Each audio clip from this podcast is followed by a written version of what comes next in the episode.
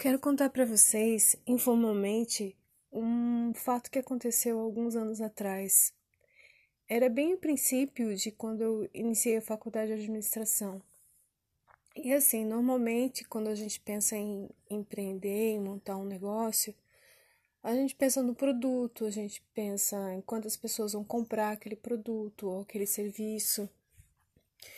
E esquecemos os princípios básicos mesmo da, do gerenciamento, da administração. Quando a empresa toma, se torna robusta, ela começa a se desenvolver, ter funcionários e começa a gerar lucro e entra em outra forma de, de trabalho, quando não é só você sozinha, com você sozinha, com seus pensamentos sozinha. E, e é aí que as pessoas vão lembrar, né, em alguma dificuldade, que existem os princípios básicos da administração. Então, o mais correto é iniciar uma empresa, seja eu comigo mesma, né, e os clientes nessa relação, já com os princípios básicos já é, inseridos, né, nesse início de empresa. Então, os princípios básicos: planejamento, organização, o controle disso tudo e a direção. E isso é um ato repetitivo, é um ciclo, ele não, não deve nunca se acabar. Claro que em outros momentos eu vou colocar um, uma ferramenta de gerenciamento, né, que se chama PDCA, muito utilizado nas indústrias, nas empresas, até para alinhar isso desde o funcionário que chega na empresa até a alta direção. Então, é uma das ferramentas. Eu fui comprar ração na época pro gato, né? Era 2013. E a gente estava estudando na faculdade essas teorias administrativas. O que aconteceu? Quando eu fui comprar ração, havia uma agropecuária numa avenida de Blumenau, onde eu morava. E era muito procurada, era vivia cheia essa agropecuária. Então, como eu já estava com o olhar de observadora, né, da administração, eu reparei assim que na hora de fazer o pagamento, eu precisei ir na, na sala, eu fui fazer o pagamento com cartão de débito, eu precisei ir na numa sala dentro do proprietário, que ele estava lá no momento, era um senhor de idade.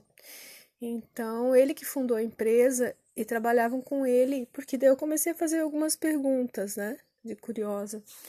E trabalhava com ele dois, dois filhos dele. Na verdade, o que, que puxou o assunto? Eu bati o olho na parede e tinha lá escrito essas quatro palavras que são os princípios da administração.